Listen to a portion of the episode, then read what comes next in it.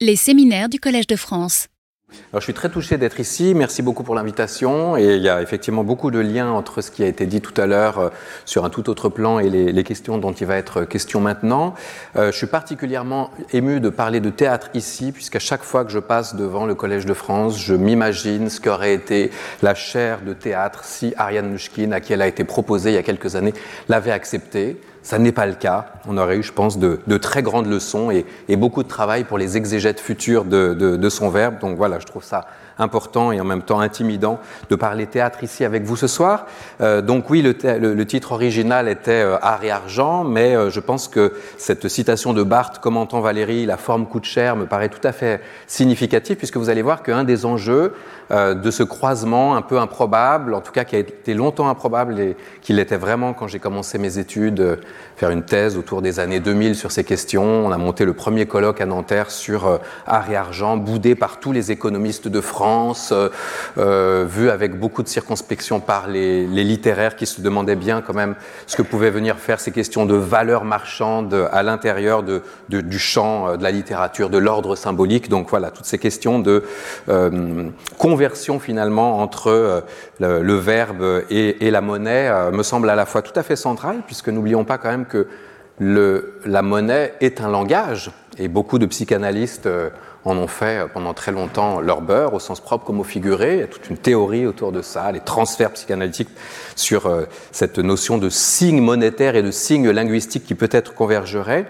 Et euh, ce qui m'a intéressé euh, au départ, c'est qu'en fait, ce chant était presque vierge parce qu'il avait été désavoué par aussi bien les économistes que les littéraires on peut parler vraiment d'une double exclusion, d'une exclusion mutuelle et en même temps d'affinité élective, puisque ces deux domaines se tournent autour. Alors, j'en donnerai un seul exemple du point de vue des économistes.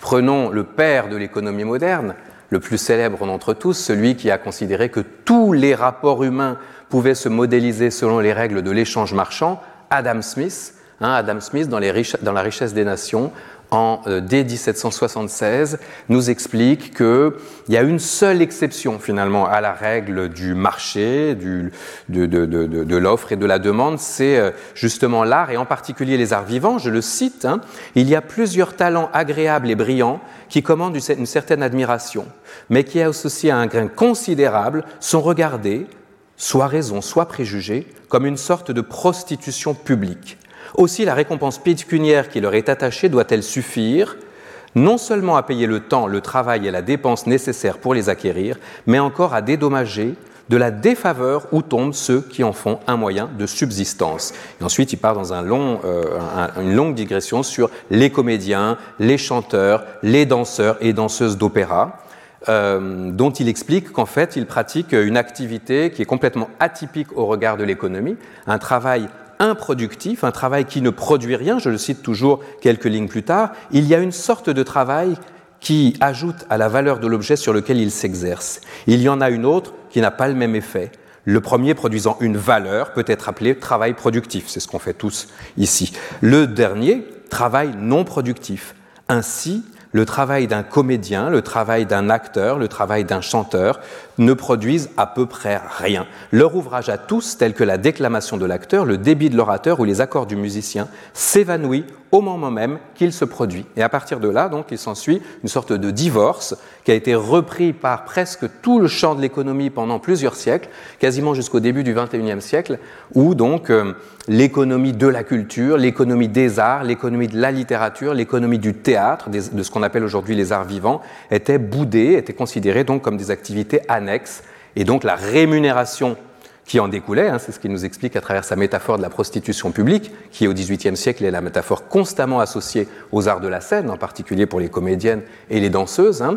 Et donc on considère que finalement cette rétribution, elle n'est pas le fruit d'un travail, elle n'est pas le fruit d'une utilité sociale, elle est une sorte de réparation marchande au préjudice d'image attaché à ces professions. Donc vous voyez que le dialogue était assez mal engagé et ce qui est intéressant, c'est de voir ce qui se passe maintenant sous nos yeux. On aura peut-être l'occasion d'en parler en fin de séance. Cette espèce de réconciliation improbable à la faveur de l'économie numérique entre des arts qui deviennent hautement désirables parce que justement producteurs d'une forme de travail qui euh, était marginale jusqu'au début du XXIe siècle et qui est en train de se généraliser, y compris dans les métiers de la high-tech, et euh, donc euh, un média nouveau en fait qui travaille d'une façon tout à fait tout à fait nouvelle la question de la valeur et qui retrouve finalement un certain nombre de processus qui étaient propres aux arts de la scène en particulier pendant longtemps. Et alors, ce divorce donc entre l'économie d'une part et les arts en particulier, les arts vivants de l'autre, et la littérature de façon plus générale, on le retrouve, alors là,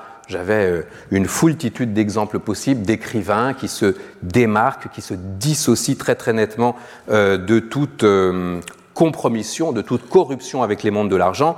Un des plus savoureux, c'est peut-être le dictionnaire des idées reçues de Flaubert, ben, publié en annexe de Bouvard et Pécuchet, qui, à la notice artiste au pluriel, dit vanter leur désintéressement, gagnent des sommes folles mais les jettent par les fenêtres. Ce qu'ils font ne peut pas s'appeler travailler souvent invités à dîner en ville. Bon, on reconnaît un peu le style euh, presque aphoristique en fait de, ce dictionnaire, resté à l'état de manuscrit lui aussi. Euh, et donc on voit surtout émerger à travers cette vision d'un auteur qui a toute sa vie refusé de gagner le moindre centime par le fruit de son travail, et pourtant il aurait probablement pu faire fortune. Hein. Il y a toute sa correspondance en fait qui se justifie en continu justement de renoncer à tout droit d'auteur, d'expliquer que s'il écrivait pour gagner sa vie, ça serait une compromission absolue puisque ça voudrait dire justement rentrer dans les règles du marché, rentrer dans le jeu de l'offre et de la demande et donc aliéner sa plume, aliéner sa liberté d'écrivain à une activité pécuniaire. Hein, et donc celui-là même qui met en place l'image à la fois euh, mélancolique et, glorieuse de l'artiste parasite, de l'artiste panier percé, de l'artiste picassiette, de l'artiste donc qui se, qui se caractérise par un rapport de grande désinvolture à l'égard de cet argent, non pas qu'il ne gagne pas d'argent, mais qu'il ne prend pas en considération la valeur pécuniaire et en même temps morale et symbolique de l'argent, une façon de déclasser l'artiste ou de euh, le présenter comme une sorte de figure de, marginalité volontaire. Et puis une autre citation qui peut-être pas non plus sans rapport avec euh, ce, qui, ce, qui, est évoqué autour de Valérie, la figure de euh, Charles Péguy cette fois. Et alors là, à mon avis, dans ce texte très célèbre et malheureusement pas suffisamment lu qu'il a appelé L'argent, faisant suite à deux autres ouvrages célèbres sur l'argent, celui de Jules Vallès d'une part et celui de, euh, Émile Zola bien sûr. Hein. il répond à un projet de réforme de l'enseignement euh, mis en place par euh, Gustave Lançon, un grand, grand théoricien de l'histoire littéraire et qui est un des tout premiers à avoir, c'est très moderne, là aussi c'est des problématiques qui se posent aujourd'hui, à avoir voulu faire rentrer le, la science économique, les mondes de l'argent, le monde du travail dans euh, le champ euh, de l'enseignement, en considérant que c'était euh, une sorte de passage obligé pour le futur citoyen. Donc un des, un des papes finalement des, des études littéraires en France et de l'histoire littéraire au sens le plus moderne à l'époque du terme, qui propose donc cette réconciliation improbable entre les mondes de l'économie et les mondes de la littérature et qui se voit répondre par Peggy, par une sorte de, grand pamphlet, de grand manifeste. Je vous en cite simplement simplement euh, deux petits exemples. Hein. Euh, le premier est très connu, mais comment ne pas regretter la sagesse d'avant? Comment ne pas donner un dernier souvenir à cette innocence que nous ne reverrons plus? On ne parle aujourd'hui que de l'égalité, et nous vivons dans la plus monstrueuse inégalité économique que l'on ait jamais vue dans l'histoire du monde. Quand même, ça va loin. On vivait alors, donc sous-entendu dans les siècles passés, on avait des enfants, il n'avait aucunement cette impression que nous avons d'être au bagne. Il n'avait pas comme nous cette impression d'un étranglement économique, d'un collier de fer qui tient à la gorge et qui se serre tous les jours d'un cran. De tout ce peuple, les meilleurs étaient peut-être encore ces bons citoyens qu'étaient nos instituteurs. Il est vrai que ce n'étaient point des instituteurs ou à peine, c'étaient des maîtres d'école. Nos jeunes maîtres étaient beaux, comme des hussards noirs, expression qui est restée évidemment pour qualifier les instituteurs de la Troisième République, et qui donc traduit cette espèce d'impossibilité à penser en fait une réconciliation dans les programmes scolaires entre euh, les disciplines qu'ils considèrent comme nobles et héritières de cette longue tradition, de cet âge d'or d'un monde où l'école était préservée des mondes de l'argent, se tenait à l'écart, et euh, donc celui qui euh, caractérise notre modernité selon lui, c'est-à-dire, et ça sera le sens de la deuxième citation que je vais vous partager, que je vais partager avec vous maintenant, une forme d'aliénation dans la marchandise. C'est parce que, je cite de nouveau Peggy, c'est parce que la bourgeoisie s'est mise à traiter comme une valeur de bourse le travail de l'homme que le travailleur s'est mis lui aussi à traiter comme une valeur de bourse son propre travail. C'est parce que la bourgeoisie s'est mise à faire perpétuellement des coups de bourse sur le travail de l'homme que le travailleur, lui aussi, par imitation, par collusion, ou encore, pardon, par collusion et en contre, et on pourrait presque dire par entente, s'est mis à faire continuellement des coups de bourse sur son propre travail. Et là, c'est très intéressant parce qu'on voit que la littérature, en fait, procède. Euh, il y a une dissociation entre le propos et l'effet de style, puisque le style, avec ce martèlement d'une formule qui revient, imite en fait la logique du travail industriel, l'aliénation dans des gestes répétitifs, alors même qu'on est en train de parler d'un monde, justement, un peu idyllique, qui fonctionnerait en dehors de toute référence à l'argent, à sa matérialité et au modèle économique qui l'accueille. Autrement dit, voilà. Donc, mon champ de, recherche, c'était cette ce, regard en chien de faïence entre euh, des économistes qui sont très à se maintenir en dehors de ce secteur atypique, de cette forme de travail improductif, de cette forme de dépense euh, en dehors de toute, euh, logique d'appréciation marchande, et des littérateurs, et en particulier des hommes de théâtre, on va y venir plus spécifiquement dans un instant, qui cherchaient à toute force à se démarquer de ce qui a été considéré comme une forme de, de compromission au prix d'une contradiction permanente entre la nécessité de vivre le statut d'auteur et d'écrivain, la recherche de droit d'auteur, euh, la propriété intellectuelle, qui est à la fois euh, un droit pécuniaire, le fait de pouvoir vivre du fruit de son travail, et aussi un droit moral, le fait de pouvoir contrôler l'utilisation qui est faite du dit produit de son travail. Hein, donc à partir du moment où on se situe dans un rapport de distance, de sublimation, de refus et de rejet des règles de l'échange, bah, la question du statut économique en fait de l'écrivain euh, devient euh, une, question à résoudre. Et euh, une lecture qui m'a beaucoup inspiré, c'est celle du texte, du grand texte de Zimmel, là aussi encore un texte absolument fabuleux avec des problèmes d'édition quasiment aussi complexes que ceux qui ont été évoqués tout à l'heure, la philosophie de l'argent, hein, où il dit la chose suivante qui m'a beaucoup inspiré.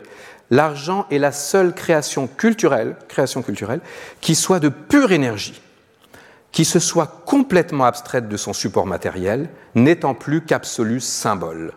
Il est le plus significatif des phénomènes de notre temps, dans la mesure où sa dynamique a envahi le sens de toute théorie et de toute pratique. Hein, autrement dit, ce qui intéresse Zimmel dans l'argent, c'est pas la matérialité de l'échange, c'est pas la matérialité des produits manufacturés qui sortent des usines, c'est au contraire cette obsession, ce fétichisme Marx, d'un autre point de vue, parlait de fétichisme de la marchandise, ce caractère euh, absolument hypnotique en fait qu'exerce l'argent, sa circulation, son utilisation quotidienne, son manque, sa pénurie, ou au contraire sa surabondance dans les sociétés humaines. Et donc il y a une sorte d'histoire culturelle de l'argent à faire, et cette histoire culturelle, elle est guidée par le concours de très nombreux écrivains, de très nombreux auteurs qui, depuis euh, au moins euh, cinq siècles et demi, on verra pourquoi tout à l'heure, se sont intéressés de très près à ces questions, tout en faisant mine de les ignorer. Et c'est ça qui est très intéressant dans la littérature, cette relation à la fois de fascination et de déni permanent.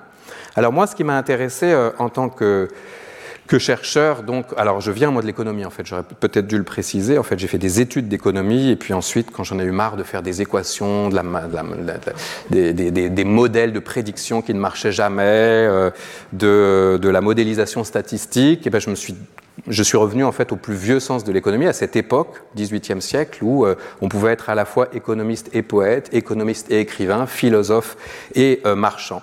Et euh, donc, euh, le premier terrain qui me semblait intéressant à explorer, c'était euh, la façon dont l'économie travaille les arts à partir de plusieurs outils. Hein, tout d'abord, la socio-économie des professions créatives. Et c'est très intéressant, Bourdieu, autre illustre prédécesseur ici, des gens qui sont ici aujourd'hui, disait dans un petit texte qui s'appelle Qui a créé les créateurs? Il disait finalement, la sociologie, elle est très très mal perçue par les artistes. Pourquoi? Parce qu'elle sort de la mythologie entretenue par l'artiste lui-même sur sa fonction sociale, euh, son identité, euh, euh, ses valeurs, pour montrer qu'il est en fait un travailleur comme les autres. il dit, voilà, moi, toute ma vie, enfin, c'est Bourdieu qui parle, je me suis consacré à ces artistes dans l'hostilité quasi générale, puisque là où il parle de vocation, je parle de profession. Là où il parle d'inspiration, je parle de culture de métier, etc. etc. Hein, donc on traduit finalement dans le langage de la tribu un certain nombre de pratiques qui sont euh, complètement mystifiées et on comprend pourquoi. À partir du moment où l'artiste est dans une position marginale, en particulier autour du 19e siècle, ben, il compense, il y a une sorte de, de compensation symbolique et de volonté de restaurer ce qu'il estime être sa dignité perdue dans l'ordre des échanges, dans cette culture industrielle qui se met en place, et ce qu'il pense pouvoir gagner sur le plan de euh, l'imaginaire et du supplément d'âme. Et donc, ce qui m'a intéressé, c'est de voir que la plupart des écrivains, et c'est encore le cas aujourd'hui, hein, une étude récente a montré que euh, à peine 2% des écrivains en France aujourd'hui déclarant des droits d'auteur euh, la perception de droits d'auteur sur leur écriture, quelle qu'elle soit, hein, comprenant les scénarios de films, comprenant des tas de formes d'écriture contemporaines qui sont assez éloignées parfois de la littérature, il y a seulement 2% des écrivains qui gagnent leur vie du fruit exclusif de leur plume. Autrement dit, 90% des écrivains en France, qui est quand même un pays où il y a des dispositifs d'aide, où il y a quand même beaucoup de, il y a toute une culture en fait de l'accompagnement de, de l'artiste, elle reste marginale. Ce qui fait en fait de la plupart des écrivains, aujourd'hui comme hier, des gens qui pratiquent une forme de multi-activité. Donc je me suis intéressé en particulier au, 18e, au 17e et au 18e siècle, qui sont un peu mes, siècles de prédilection, à essayer de, reconstituer les parcours professionnels de tous ceux qu'on considère aujourd'hui comme nos plus grands auteurs. Et on, on, on se rend compte en fait qu'une part très lourde de leur activité a un lien assez direct avec la production marchande, avec le système des échanges, avec l'économie euh, sous sa forme proto-capitalistique. Et donc il y a euh, ce premier constat qui, à mon avis, est, très important et qui reconfigure un peu le rapport qu'on peut avoir euh, à tout ce discours en fait qui est entretenu par les artistes eux-mêmes sur, sur leur métier. Et on constate qu'ils sont, pour la plupart d'entre eux, complètement imprégnés par une culture négociante. C'est vrai de Corneille, c'est vrai de Molière, hein, l'obsession de l'argent chez Molière, c'est vrai de Beaumarchais. Euh, alors Beaumarchais, c'est intéressant parce qu'en plus, c'est voilà, quelqu'un qui a typiquement refusé, lui aussi, toute sa vie, de gagner, bien avant euh, Flaubert, le moindre centime par le fruit de son travail. Il a même fait don de ses droits d'auteur à la comédie française. Et ensuite, il a été étudié de très près les recettes de billetterie de la même comédie française pour essayer d'identifier, avec sa compétence de comptable, en fait, un certain nombre de, tricheries qui étaient clairement défavorables aux auteurs. Et c'est ça l'origine, en fait, de la Société des auteurs et compositeurs dramatiques, qui continue encore aujourd'hui à gérer les intérêts des écrivains et qui est née, en fait, sous la plume de quelqu'un qui se définissait d'abord et avant tout comme un comptable, comme un gestionnaire, et qui a dit aux comédiens français, mais attendez, les loges là qui sont là autour de ce théâtre, elles sont où dans les recettes journalières? Elles n'apparaissent pas. Et c'est pourtant euh, les euh, loyers les plus rémunérateurs du théâtre. Ça n'entre pas dans le partage des bénéfices avec les auteurs. Il y a un problème. Euh, voilà, il a identifié comme ça un certain nombre de, d'erreurs comptables, qui étaient en fait des erreurs tout à fait délibérées de la part des auteurs, et qui traduisaient un rapport de force en fait à une époque où, pour être auteur de théâtre, il fallait passer par les grands théâtres institutionnels. On avait un monopole royal sur les théâtres. Donc pour exister théâtralement, il fallait se plier en fait à ce jeu de dupes que la comédie française organisait pour pouvoir euh, spolier d'une certaine façon les auteurs du fruit de leur travail. Donc vous voyez comment un auteur comme Beaumarchais, qui est peut-être l'auteur euh, qui a connu les plus grands succès par la scène en son temps, eh bien, quand il aborde la question du théâtre, il l'aborde en fait en économiste et en, en, dissociant la question de son propre intérêt, il ne cherche pas à gagner de l'argent pour rien, il crée en fait un précédent et il invente un système de protection des auteurs sur lequel on vit encore aujourd'hui. Hein, donc le lien est, tout à fait intéressant. Marivaux, Marivaux c'est quelqu'un qui a été ruiné par la banqueroute, la première banqueroute financière de l'histoire dans les années 1720, la banqueroute du système des assignats de l'eau, et qui avait mis toute sa fortune euh, familiale dans ce, dans ce, système et qui a vu euh, du jour au lendemain euh, toute sa richesse disparaître. Et là aussi, il y a une sorte d'obsession, de thème constant, de jeu sur la question de la volatilité de la valeur, la question de la fragilité des échanges, la question de la violence sociale à l'œuvre dans les relations de, euh, de, de monétaires. En fait, dans la monnaie, c'est une institutionnalisation des rapports de, domination qu'on retrouve très bien dans son théâtre par l'expérience directe en fait qu'il a eue de euh, cette relation d'échange. Et puis, euh, à un troisième niveau, on voit que la question économique, elle travaille très profondément les textes. Pour prendre une seule polémique célèbre, hein, la polémique entre euh, les deux grands rivaux de la philosophie des Lumières, Voltaire versus Rousseau.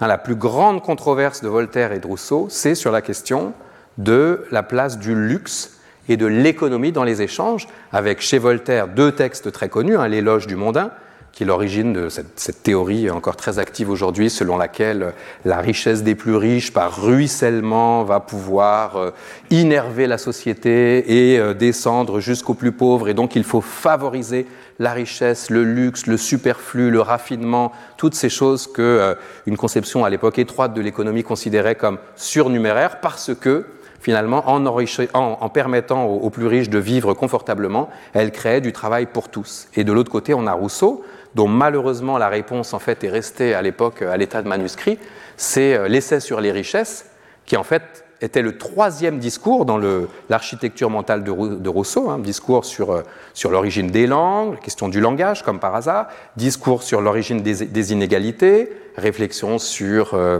la justice, sur l'organisation des sociétés humaines, sur la justification des systèmes de hiérarchisation, et discours sur les richesses, où il démonte en fait, point par point, l'argumentation euh, du ruissellement des richesses, et où il montre que même la philanthropie est suspecte, de ce discours est une sorte de euh, et un dialogue imaginaire avec un riche mécène à qui il dit euh, c'est bien beau de vouloir faire le bien et de vouloir par, par, ton argent améliorer le destin des plus pauvres, mais quelle est l'origine de ta richesse? L'origine de la richesse est toujours suspecte. Donc il faut être monté sur cette pyramide humaine pour pouvoir ensuite, depuis en haut, faire redescendre. Donc en fait, ce que tu fais en faisant la charité, c'est que tu te, rachètes une conscience et tu convertis euh, un argent qui a été mal acquis en acte de généreux et désintéressé. Donc ils sapent complètement les fondements même euh, de euh, la justification du bien fondé des richesses et de, leurs effets redistributifs. Et ça, c'est vraiment un des plus grands débats entre deux des plus grands philosophes en leur temps. Donc on voit bien que cette relation de déni, de dédain, euh, de mise à distance entre euh, euh, les mondes de l'argent, si on veut dire au sens le plus large du terme, et les mondes le monde des arts, elle est en fait totalement contre-intuitive par rapport à la réalité de la question de la culture des artistes et en particulier des auteurs de théâtre à l'époque. Elle est également en contradiction avec la réalité de leur pratique majoritaire, de leur activité principale, et elle est en contradiction avec la plupart des débats et des discussions qu'ils engagent entre eux et avec la société de leur temps. Et euh, à partir de là, donc, on peut euh, peut-être euh, essayer de refaire autrement ou de revoir autrement l'histoire de ces relations entre art et argent en étudiant ce que j'appellerais des fictions économiques, c'est-à-dire des constructions. enfin, parce que voilà, ce que, ce ce que partagent fondamentalement l'économie et la littérature, c'est le fait de travailler sur des fictions. Ce qu'on oublie aujourd'hui trop souvent, puisque l'économie s'est formalisée, c'est mathématisé, euh, puisque les études quantitatives ont pris le dessus, on a un discours d'experts aujourd'hui très asséchant en fait, hein. vous allez voir que ce n'est pas complètement le cas, j'en reparlerai tout à l'heure, mais en tout cas en apparence on est dans un discours d'expertise fondé sur des sciences dites exactes, alors même qu'en fait on ne fonctionne que sur des fictions. Le modèle de prédiction les anticipations des économistes sont en fait des croyances plus ou moins bien fondées, mais qui ont des effets réalisateurs. Hein. ça a été analysé, par exemple, tous les théoriciens de la crise vous montrent que la plupart des grandes crises de l'histoire, c'est d'abord et avant tout des crises de confiance, des crises de créance, des crises de croyance. Hein. à partir du moment où collectivement un nombre significatif de personnes décident de refuser de croire à la validité des énoncés de l'économie, alors le système s'effondre. Donc en gros, on est dans quelque chose qui n'est pas simplement une analogie, comme vous le disiez tout à l'heure, mais un système d'homologie. Pourquoi est-ce que l'économie et la littérature sont à ce point euh, à destin liés malgré euh, les réticences des auteurs eux-mêmes? C'est parce qu'en fait, il y a une communauté de structures entre ces fictions qui sont déployées d'un côté par la littérature, de l'autre côté par euh, l'économie. Sauf que l'économie sera toujours plus forte parce qu'elle arrive à faire quelque chose que la littérature ne fait que très marginalement dans son histoire, c'est-à-dire à avoir des effets réalisateurs, à avoir des effets réels, ce qui est quand même rarement le cas. Il y a quelques grands livres qui ont bouleversé la face du monde, mais ça reste quand même relativement rare. Donc cette dimension spéculative et spéculaire de la fiction littéraire, elle est au contraire opératoire dans le cadre de l'économie, et c'est de là finalement que naît aussi ce rapport d'adversité entre les deux disciplines. Et pourquoi le théâtre est peut-être encore mieux fondé à en parler, parce que le théâtre, c'est un petit peu ce qu'on est en train de faire en ce moment, c'est une sorte de... Enfin, à la différence près qu'on n'est pas dans une relation d'échange monétaire, mais c'est un service tarifé. Vous avez des gens qui viennent dans un lieu et dans un temps précis, soustraits aux règles de la société, c'est encore le cas aujourd'hui, hein. le seul lieu où on demande aux gens d'interdire leur téléphone portable, c'est le théâtre. C'est quand même incroyable, c'est le seul espace préservé dans cette bulle de communication permanente, donc il y a encore une ritualité, il y a encore une sorte de... Voilà, et l'idée c'est que vous venez assister à, la performance de personnes sur scène qui sont en coprésence dans le même lieu et qui vendent indirectement leur corps, leur voix, dans le cadre de cette relation d'échange. Donc on est dans un service tarifé. Et beaucoup d'auteurs de théâtre jouent là-dessus. L'exemple le plus célèbre peut-être, c'est euh, Bernard-Marie Coltès dans La solitude des champs de coton, qui est en fait, pendant une heure et demie, une scène, euh, une discussion entre un dealer et son, et, son, et son client. Et en fait, ça ne parle que de théâtre. Donc euh, en surface, on est voilà, dans une sorte de, relation d'échange d'économie souterraine, et en fait, en réalité, on est en train de, de, faire une théorie de cette relation très spéciale qui est donc le service tarifé pratiqué par le théâtre. Donc le théâtre est ce, le genre littéraire peut-être le plus à même de subvertir les ressorts de l'économie par leur utilisation dévoyée, par leur infiltration, par leur imitation, par leur perversion. Et c'est ce qu'il fait en fait euh, à, travers, euh, euh, à travers les siècles. Alors, je donnerai deux exemples. Enfin, plutôt, si on regarde l'histoire des personnages de théâtre, on voit que les questions les plus intéressantes, elles sont portées par ce qu'on pourrait appeler des personnages en défaut de loi commune. La veuve. Prenons le misanthrope. Hein, le misanthrope, c'est quand même un magnifique plaidoyer à l'égard des femmes par une femme qui a la chance, pour l'époque, dans le droit d'Ancien Régime, de ne plus être ni sous la tutelle de son père, ni sous la tutelle de son mari, puisqu'elle est en train de, rompre son deuil. Au début de la pièce, c'est ça. Hein. elle renoue avec la société, elle est passée en demi-deuil, elle a le droit d'inviter un cercle restreint de personnes, et donc il y a une espèce d'appétit de vie, comme quelqu'un qui a été privé pendant, à l'époque, deux ans, de tout contact, de tout commerce, avec, de tout commerce, encore une métaphore économique, avec les humains, et qui dit, voilà, et qui, et qui est capable de renoncer même à l'amour sincère qu'elle porte à Alceste et qu'Alceste lui porte, parce que justement elle euh, n'est pas prête à renoncer à cette liberté à laquelle elle a pris goût. Hein, et donc toute l'intrigue tient là-dessus. Corneille, pareil, la veuve de Corneille, c'est pareil. Hein, donc le personnage de la veuve sous l'Ancien Régime, qui est très très important et très très présent dans le théâtre de répertoire, c'est un personnage effectivement qui permet d'avoir un discours de vérité parce qu'il est doublement affranchi de cette tutelle euh, patriarcale et qui donc euh, qui, est tout à coup capable de déployer, d'avoir une histoire qui lui soit spécifique, qui lui soit propre. Un autre personnage intéressant dans le théâtre d'Ancien Régime, c'est le cadet. On est dans un système de primogéniture masculine, donc le jeune, euh, l'aîné mâle de la famille hérite euh, du pouvoir, du patrimoine, des charges, des responsabilités. Et puis le deuxième mâle, bah lui, il a le choix entre entrer dans les ordres ou partir à l'armée ce qui est déjà pas mal, parce que mais voilà, donc ça réouvre des possibles. Ça réouvre un destin dramatique qui n'est pas fixé à l'avance, qui échappe en fait au pacte de famille, qui échappe euh, aux règles de la reproduction sociale et qui permet en fait de déployer une fiction et une fiction qui est capable d'explorer en fait les marges de la société du temps. Hein, donc voilà, ça c'est une, chose que je trouve très fascinante dans la plupart des grandes pièces, c'est cette capacité finalement à, se mettre dans les, angles morts ou dans les, dans les, espaces de jeu, jeu au sens vraiment d'une pièce mécanique qui a du jeu, euh, d'une société qui pourtant est très corsetée, très, euh, très, euh, très engoncée dans ses principes. Un autre exemple, c'est le pouvoir des métaphores et même des, enfin d'ailleurs en l'occurrence c'est plus qu'une métaphore, on est quasiment dans une allégorie.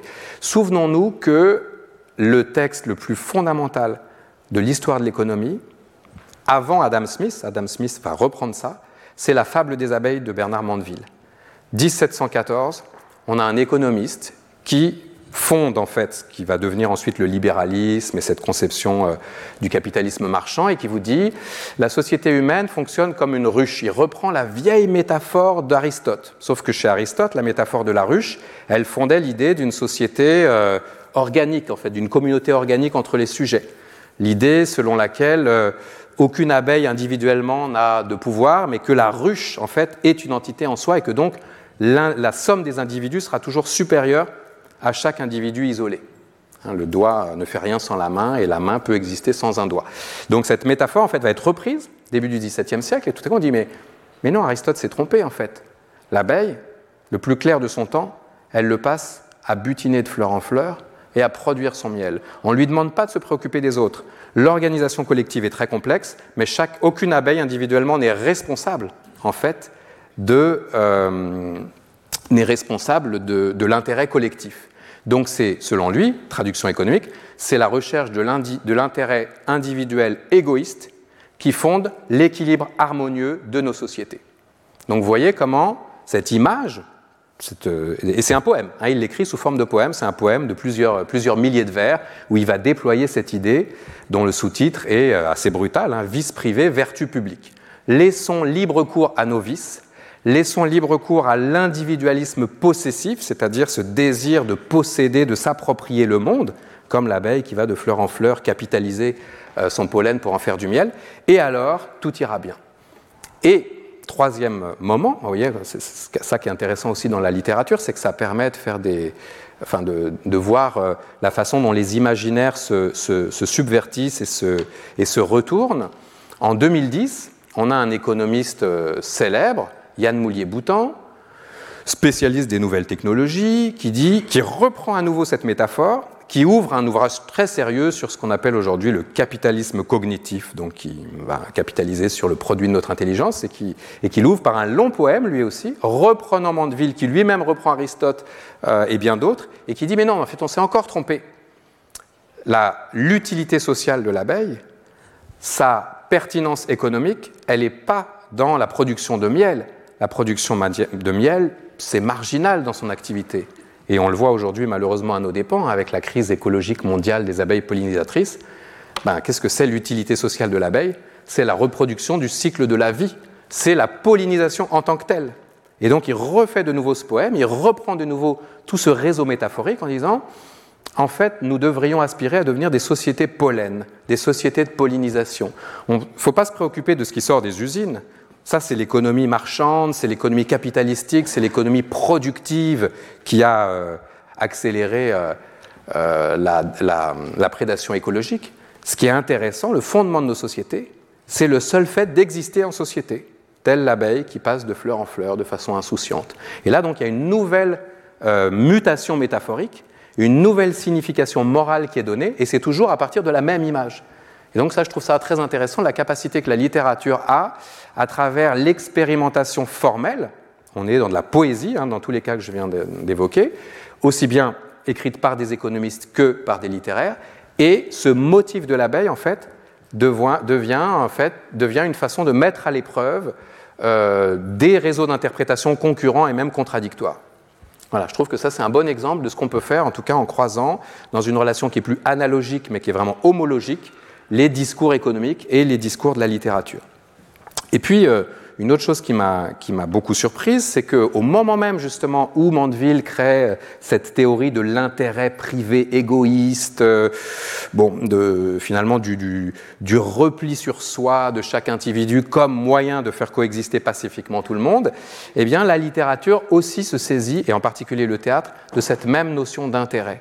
C'est là qu'apparaissent dans les plus grands traités d'art théâtral, des choses très sérieuses. Hein. On parle de l'abbé d'Aubignac, la pratique du théâtre en 1657, on parle de l'art poétique de Bossuet, on parle des réflexions sur la poésie dramatique de Dubost en 1719, on parle des éléments de littérature de euh, Marmontel en 1787. Donc il y a tout un corpus, en fait, tous les théoriciens de la littérature et du théâtre en particulier reprennent cette idée de l'intérêt et y voient la quatrième des unités et ça, moi, je ne l'avais pas appris à l'école. Hein, évidemment, on a appris l'unité de temps, l'unité de lieu, l'unité d'action. Mais en fait, la vraie unité, la clé de voûte de la représentation théâtrale, selon les théoriciens de l'époque, et c'est très moderne, on va le voir dans un instant, c'est l'unité d'intérêt. La capacité à soutenir l'attention dans un système de représentation qui n'a rien à voir avec euh, la solennité euh, et l'écoute bienveillante que vous déployez aujourd'hui. Hein. Une salle de spectacle au XVIIe, au XVIIIe et même encore au XIXe siècle, on l'a revu récemment dans l'adaptation du roman de Balzac, les, illusions comiques, c'est un chaos total, en fait un chaos organisé. Il y a des chefs de claque, il y a des gens qui sont payés justement pour organiser le succès ou l'échec d'une pièce, pour manipuler le, public, pour être des leaders d'opinion, pour euh, faire lever la salle.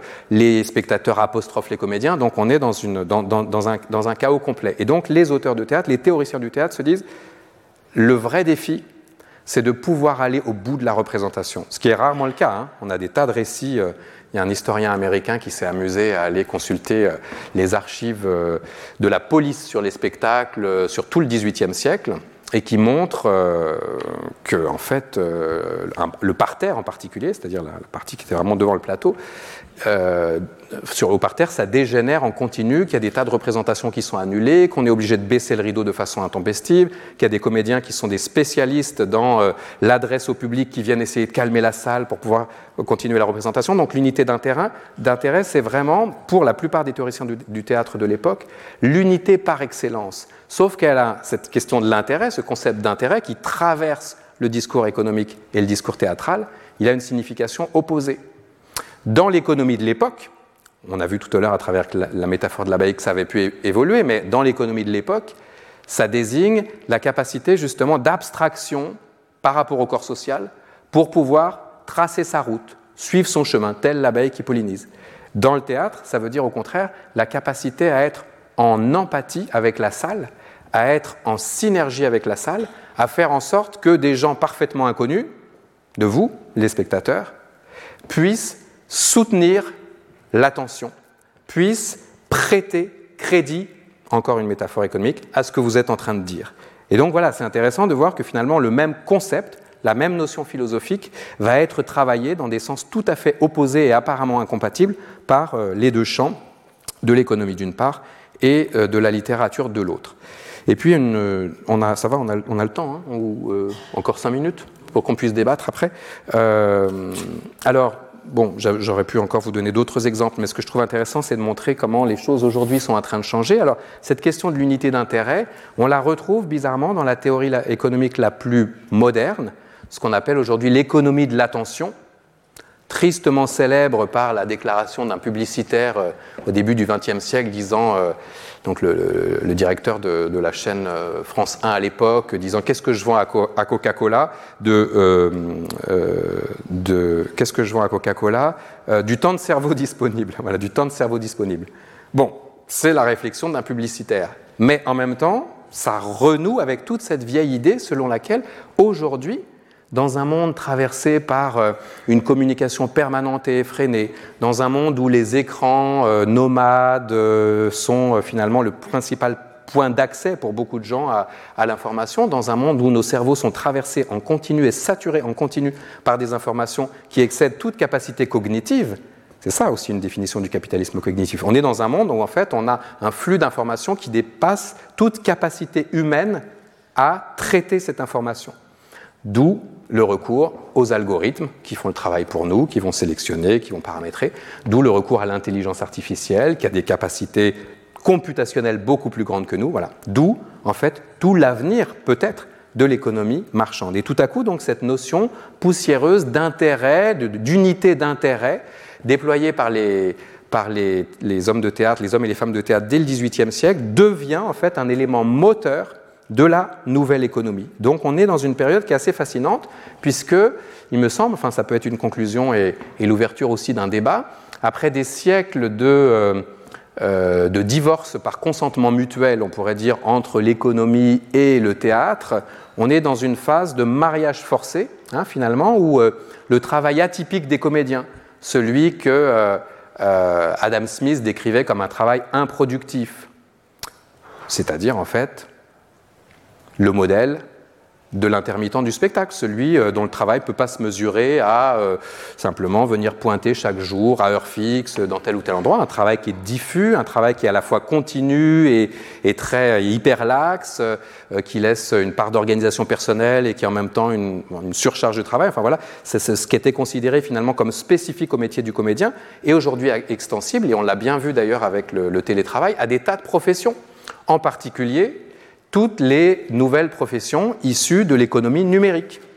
un web designer, un ingénieur informatique. en fait, il a un travail qui grosso modo, s'assimile à ce que disait Adam Smith sur le travail des artistes euh, au XVIIIe siècle.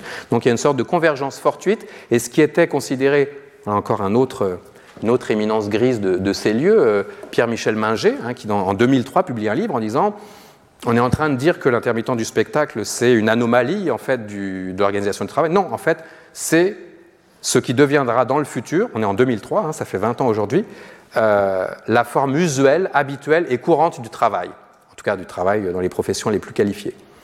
Donc on renverse la chose, ça devient en fait une phase expérimentale de ce qui pourrait s'étendre à des tas de domaines de l'économie euh, sous sa forme la plus marchande.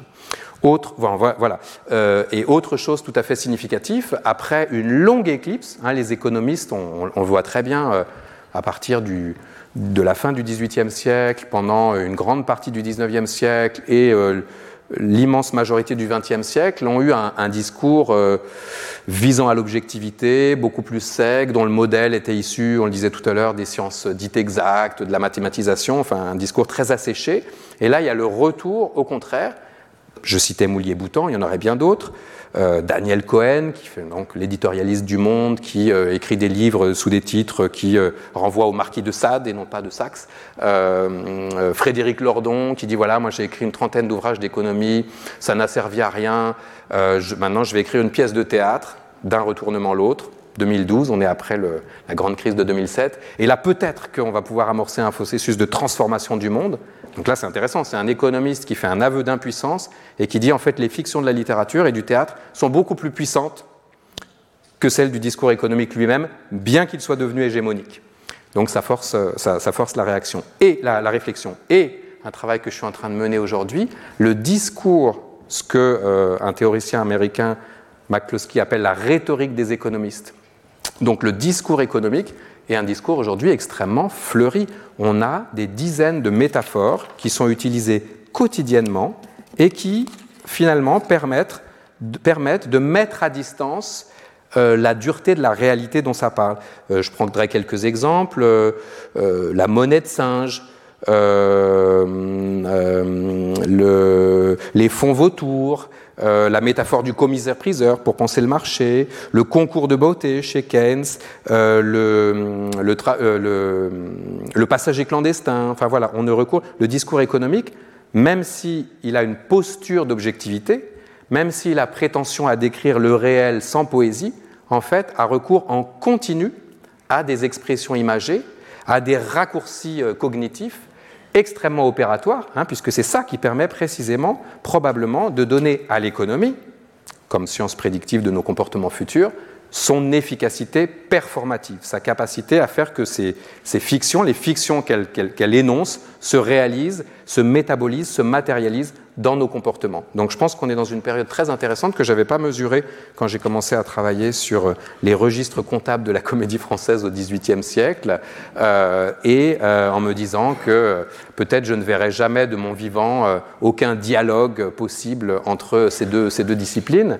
qui moi m'ont nourri à part égale. Bah, au contraire, je pense qu'aujourd'hui le dialogue est à la fois fécond, et peut-être aussi un peu suspect, ça sera une des questions qu'on pourra aborder, en tout cas euh, il y a eu vraiment un, changement de paradigme très très rapide et très très brutal dans les 20 dernières années, qui est à la fois la conséquence euh, d'une évolution de nos modes de vie, et on le voit, on ne, cesse de découvrir à quel point là, euh, en, particulier en ce moment, et en même temps de l'évolution de notre architecture mentale, en fait, de nos représentations mentales, de nos, de nos mentalités. Et la bonne nouvelle, pour nous qui travaillons, qui consacrons une bonne partie de notre vie à la littérature, c'est que elle n'a peut-être jamais été aussi présente dans nos vies.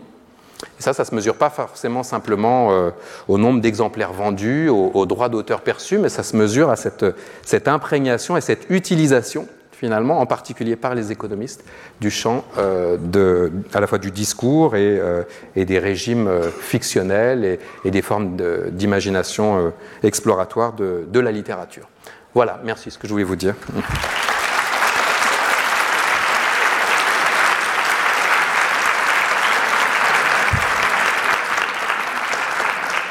Un peu dépassé le, temps, mais. On va prendre, prendre peut-être petite dizaine de minutes quand même pour, pour discuter calmement de, de, ces questions. C'était un, je trouve, une contribution extrêmement, extrêmement riche à, cette, à une réflexion sur les liens très compliqués, une, une intrication en vérité, une intrication entre littérature, art, et euh, économie, intrication à, plusieurs euh, niveaux, euh, thématiques d'abord, et puis après de l'ordre de l'analogie, de l'homologie. Et moi j'y ai beaucoup trouvé de, de notions, de concepts qui sont très très présents dans le, dans le discours de, de Valérie. Excusez-moi d'y revenir, mais c'est vrai que vous avez cité euh, Zimmel, mais il y a effectivement des analogies entre le discours de Zimmel et le, et le discours de, de, Valérie qui ont été du reste euh, notés. Il y a un livre qui, qui sort actuellement euh, sur euh, l'introduction à la pensée de Zimmel par Denis Toire mm -hmm. et qui, qui, note précisément ces, ces analogies-là, en particulier sur la question, un concept qui est très présent dans le cours de politique, la question du fiduciaire. Mm -hmm hein, la, la, fiducia, hein, qui gouverne la littérature, à savoir cette question du crédit, hein, de la confiance que nous faisons, alors que la, que la littérature essaie de, de créer, c'est une, une, parole qui essaie de créer une confiance en elle, et en même temps, et c'est tout le lien que fait Valérie dans le cours de poétique entre les œuvres euh, singulières de l'esprit, euh, l'œuvre d'art, et puis les œuvres collectives de l'esprit, les œuvres au niveau social, où là, c'est au niveau collectif que le langage va essayer de créer du crédit et va créer les institutions auxquelles nous faisons crédit, à savoir euh, d'abord le langage lui-même, et puis euh, les institutions politiques, euh, religieuses, juridiques. Et ça, c'est vraiment euh, quelque chose qui est très important. Vous voulez dire quelque chose là-dessus? Non, non, oui. tout à fait. Non, je oui. trouve ça très juste, effectivement. Et, et, donc, il me semble que les, les, les écrivains, effectivement, vous l'avez dit, sont, ont été très conscients de, de cela. Et alors, au XXe siècle, c'est très, très visible, très sensible. Euh, beaucoup d'études ont été faites euh, par des collègues. Hein. Récemment, euh, je pense à Myriam Boucharin, de l'Université Paris-Nanterre, sur les, les, les, la façon dont les écrivains ont contribué, ont participé à la, au, à la publicité. On fait de la publicité. On le sait pour, pour Colette, hein, souvent, pour les stylos d'une marque que je ne citerai pas. Euh, et puis, on le sait moins pour Valérie. Valérie a fait beaucoup de publicité. Certains de ses poèmes sont pour l'eau de, bah, je vais la citer cette fois-ci, pour l'eau de Perrier. Euh, il a fait des publicités pour des parapluies aussi. Euh, et donc, il a écrit des textes, ou pour des usines de chimie aussi, pour Rhône Poulain, etc. On pourrait trouver des textes, et ce ne sont pas les seuls exemples. Hein. Il n'y a, pas que Valérie ou Colette. Il y a beaucoup d'autres, beaucoup d'autres écrivains, bah, ne serait-ce parce qu'ils ont besoin de gagner de, de, de l'argent, et que Valérie n'avait pas d'argent familial. Donc ça, c'est quelque chose d'important. Et ma question, en fait, serait celle-ci. En fait, donc tout ça a été bien, bien vu par beaucoup d'écrivains. En même temps, en même temps, il y a toute une tension. C'est une question de tension, c'est-à-dire de vouloir échapper à ce commerce-là, y compris chez Valérie. C'est-à-dire l'idée que, au bout du compte, il, pourrait exister une littérature qui échapperait à ce monde commercial, ce qu'on appelle souvent maintenant la littérature restreinte. Euh, alors il y a j'allais dire, Claudel disait la tolérance, il y a des maisons pour ça. Euh, il y a la littérature restreinte, il y a des maisons pour ça. Traditionnellement, après la Seconde Guerre mondiale, ça a été, par exemple, les éditions de minuit, hein, qui ont été, et, et, et avant, euh, Gallimard a, été un peu là-dedans, mais mais bon, différemment. Euh, et donc l'idée que euh, pourrait, on pourrait échapper par un art pur, échapper à cette, à cette tension euh, là. Et comment, comment, comment cette chose-là est-elle euh, gérée? Bah oui, euh, j'aurais comme ça ce fou. Pardon. Ah oui. Non, parce que j'ai le. Oui, je, vous m'entendez, oui. Euh, je pense qu'il y a plusieurs éléments de réponse. Alors le premier, sur l'époque contemporaine, donc c'est ce que certains théoriciens appellent l'artketing. En fait, il y a l'utilisation de l'art à des fins marketing qui, qui s'est généralisée. Euh, voir, et d'ailleurs je suis assez étonné en fait quand je pars dans d'autres pays de voir, même si on s'en rend pas bien compte quand on est en France, la qualité graphique des publicités françaises par rapport à beaucoup d'autres pays. On a quand même une tradition. Et quand on arrive ailleurs, tout à coup il y a une espèce de littéralité du produit. Ah oui, bon, je vais prendre ça peut-être, non? Ouais. Tac, voilà, ça sera mieux. Parce que j'ai l'impression. Par contre, il risque de faire interférence, donc voilà. Ok. Euh, donc je pense que euh, effectivement cette exploitation, cette captation de la valeur artistique ajoutée d'une certaine façon par les publicitaires, elle est constante. Il y a eu de grands exemples, il y a eu même de grands publicistes qui ont été mandatés pour faire des, moments commémoratifs. Hein, 1989 en particulier en est un exemple.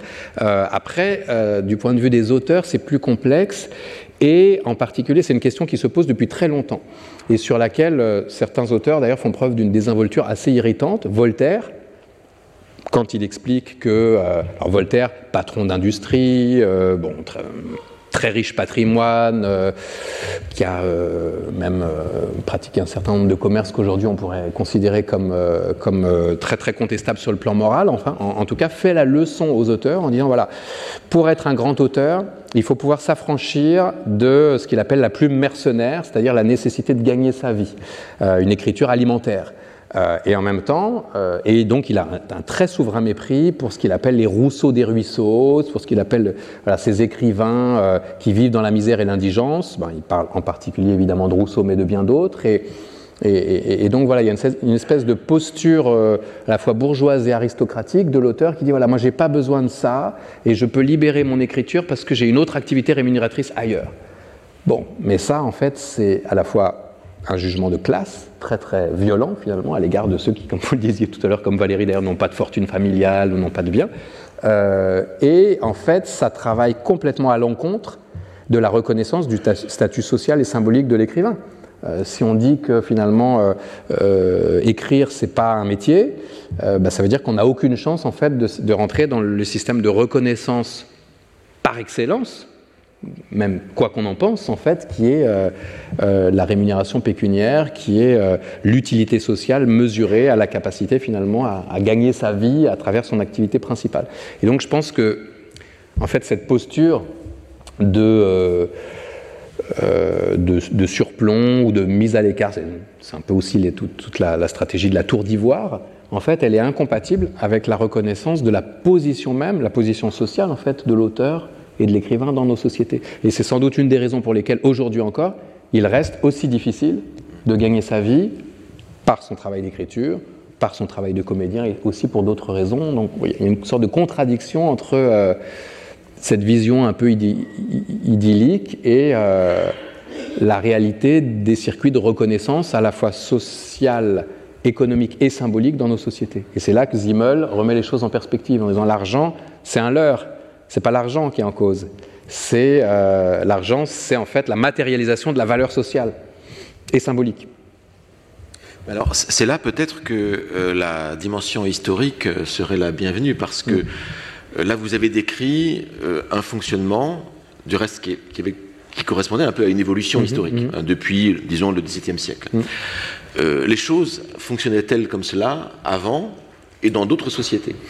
Euh, je pense en particulier à, aux sociétés antiques, l'Antiquité classique, grecque, euh, romaine en particulier, euh, euh avec la distinction entre l'otium et le mmh. négotium. Mmh. Hein, le, le, négotium, c'est la vie, la vie publique, la vie, la vie commerciale, marchande, et puis l'otium, la loisir, hein, et le négotium étant le, la négation du loisir, la, la, le, le non-loisir, l'otium, c'est la scolaire en grec, c'est le monde de l'art, de la littérature, de la recherche pure. Et donc la littérature à Rome, elle est produite en principe, en principe euh, euh, souvent par des gens qui, par ailleurs, ont un métier mmh. et qui, en dehors de leur métier, en dehors de leur euh, métier public, euh, d'homme politique, euh, eh bien, produisent, produisent des textes pour le plaisir euh, social. Ce sont les dialogues de Cicéron philosophiques, ce sont les lettres de, de Pline le Jeune, ça peut être éventuellement de la, de la poésie. Et par ailleurs, il y a d'autres auteurs qui, eux, c'est différent, qui, eux, comme Virgile, Horace, plutôt prostituent en quelque mmh, sorte leur, euh, leur plume pour des mécènes, le nom d'un personnage du reste, mais pour euh, des euh, personnages comme le prince, le souverain, qui euh, euh, vont, vont les rémunérer. Donc en fait, même dans ces sociétés-là, il y a des, des façons très différentes d'engager euh, d'engager l'activité artistique et enfin en tout cas l'activité littéraire, l'artistique sera un peu différent. Mmh. et, et on a un peu l'héritage de ça avec l'idée d'art libéraux. oui, complètement, tout à fait. Alors bon, euh, bah oui, c'est les mêmes arbitrages d'ailleurs finalement. Quand on est euh, fils de famille, on peut avoir une posture de dilettante face à l'écriture, en considérant que c'est un loisir, que c'est un divertissement récréatif, que c'est pas destiné à rentrer dans le circuit des échanges. Et quand on a que ce moyen de subsistance, alors on rentre dans la posture qui est la posture de. Il y a un, très beau texte euh, de Samosad sur le, parasite, en fait. Voilà, l'artiste, enfin celui en tout cas qui n'a pas de patrimoine de famille, c'est un parasite, c'est-à-dire celui qui gravite autour du mécène, du chef de famille, du foyer, de cette famille élargie, euh, qui est donc effectivement le, domaine du domus, et, euh, et qui n'est pas rémunéré à proprement parler, mais qui est gratifié. Il est l'hôte perpétuel, il est l'invité, celui qui mange à la table, celui qui n'a pas besoin en fait de se préoccuper de la subsistance. Et cette question-là, elle va rester très très active au Moyen Âge, avec euh, les baladins, avec les, les saltimbanques, les troubadours, euh, voilà, cette, cette, vision euh, un peu, romancée, mais qui est quand même, correspond à une certaine réalité de l'artiste qui va se produire de cours en cours et qui est dans un rapport, dans un accord tacite en fait d'échange entre la réputation, là, ce que donne l'artiste à son mécène, c'est de la réputation, voire de la postérité quand il est brillant, et ce que donne le mécène, c'est de la rétribution. Donc là, on est vraiment dans la matérialisation tacite de cette conversion entre euh, du bien matériel, bien de subsistance, et du bien symbolique, l'accès à la littérature, l'accès à, cette postérité, à cette, cette, parole qui va rester. Et les choses changent au XVIIe siècle, où là, il y a un nouvel acteur qui entre en jeu, c'est la chose publique, en fait, où il y a une, espèce d'hypercentralisation. Euh, c'est le cas chez Louis XIV. Tout à coup, voilà, ça devient le, fait du prince et le, prince va éponger en fait tous les systèmes de subvention privée et devenir une sorte de, super mécène. Euh, et qui va créer un, statut de plein droit qui est le statut de l'artiste pensionné quasiment un fonctionnaire avant la lettre de, de, la création. Avec cette même idée, en fait, hein, chez, chez, Louis XIV, bah, il y a évidemment une stratégie politique derrière, cette politique de la grandeur, mais, et de son propre rayonnement, mais il y a quand même l'idée que la chose publique, que l'État, en fait, l'État-nation qu'il incarne, est le moyen de préserver l'artiste du marché. On est dans un modèle où l'économie marchande se développe. Euh, Mandeville n'a pas encore fait sa théorie, mais on sent bien qu'il y a quelque chose qui bascule, dans, qui est de l'ordre de l'intérêt privé. Et donc l'État va avoir un rôle de contrepoids, de contrepoint, et va permettre en fait de protéger l'artiste justement de cet arbitrage permanent et de cette euh, transaction permanente dans laquelle il va altérer ou perdre une partie de son art, puisqu'il sera obligé de répondre à la commande. Donc on passe de la commande à la gratification. Et ça, pour moi, c'est une immense révolution. Bon, c'est peut-être la déformation du 17e, mais l'idée que tout à coup, l'artiste est soutenu euh, pour le seul fait d'exister. En fait, c'est presque déjà les sociétés pollen. Quoi qu'il fasse, euh, parce qu'on a reconnu son talent, parce qu'on a vu en lui l'excellence, et parce qu'on voit en lui la, capacité à dialoguer avec le futur, en fait, avec la, postérité. Donc là, c'est quand même un autre système. Et aujourd'hui, euh, avec les politiques publiques, enfin, la France, c'est quand même un système. On l'a vu hein, pendant le confinement, l'effondrement des systèmes euh, de soutien aux artistes dans toute l'Europe, mais pas en France.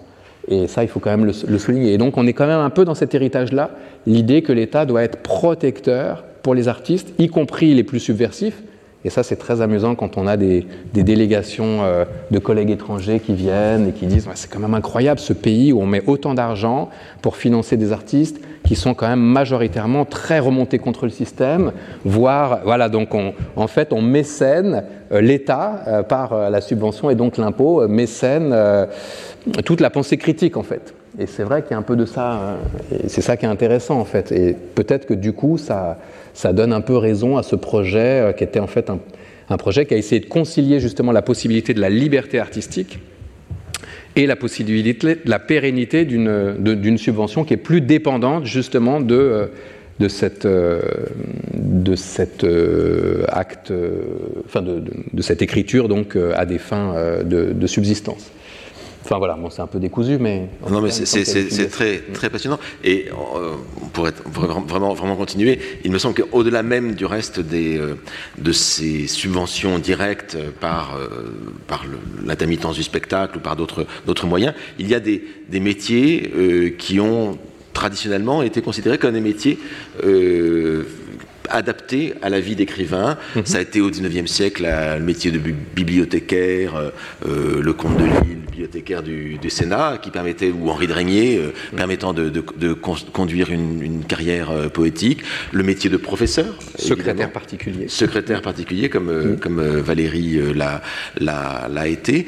Et donc, il y avait des, des, métiers qui permettaient de, garder suffisamment de temps libre, en principe, pour, pour pouvoir construire une œuvre à, côté, ce qui est de moins en moins mm. facile, je pense, en particulier pour le métier de, de, professeur, même aussi, je pense aussi de bibliothécaire. Je crois que les, les choses ont hélas euh, beaucoup, beaucoup changé. Ambassadeur, c'était aussi. Ou ambassadeur, oui, c'est vrai. Il y a des métiers qui, qui, ont, qui, qui, avaient cette vocation-là, avec sans doute l'idée pour l'État qu'il y avait, et ça vous l'avez dit, bon, on pourra terminer là-dessus, euh, et euh, qu'il y avait en quelque sorte une sorte d'investissement d'avenir, mm. investissement sur la postérité. Tout à fait. Euh, on, pouvait, on pouvait ne pas réclamer à, à quelqu'un tout son temps libre parce que, au bout du compte, il y avait quelque chose qui euh, allait pouvoir euh, contribuer à, à, la grandeur du pays. Euh, l'idée que, finalement, qu'est-ce qu'on retient du temps de Périclès?